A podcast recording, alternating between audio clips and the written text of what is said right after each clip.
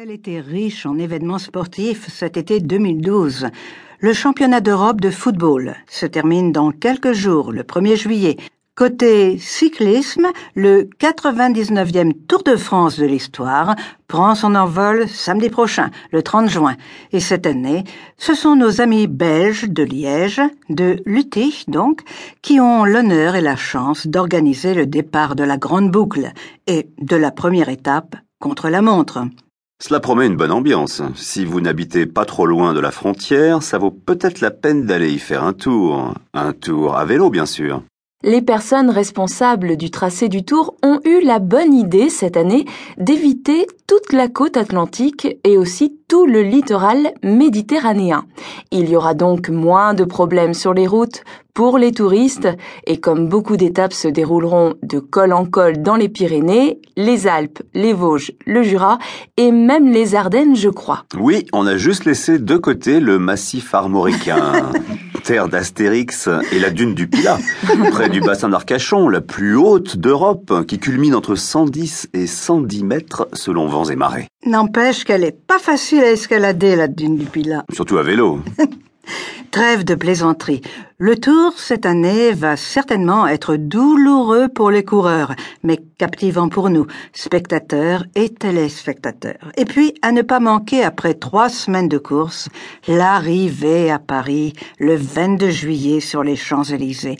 Rien que pour admirer Paris. Cinq jours plus tard, juste le temps pour tout le monde de reprendre un peu son souffle, ouverture des Jeux olympiques d'été à Londres.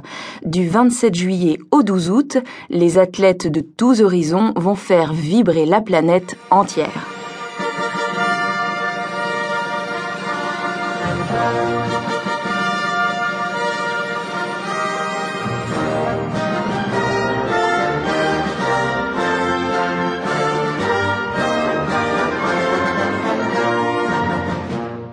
En 2005, lors de la sélection de la ville haute des Jeux olympiques de 2012, la France entière était persuadée que Paris l'emporterait haut la main face à la capitale britannique.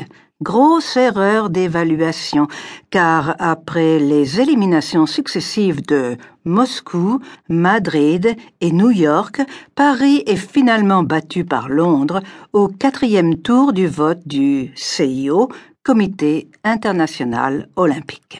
La déception fut immense.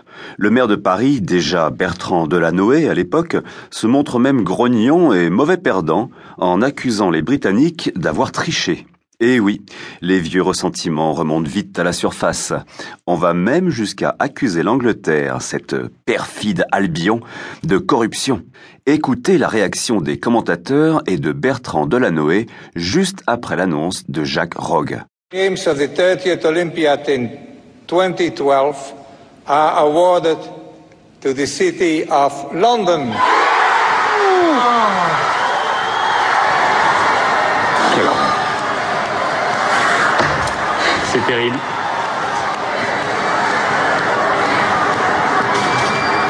C'est Londres. Oh là là là là là là.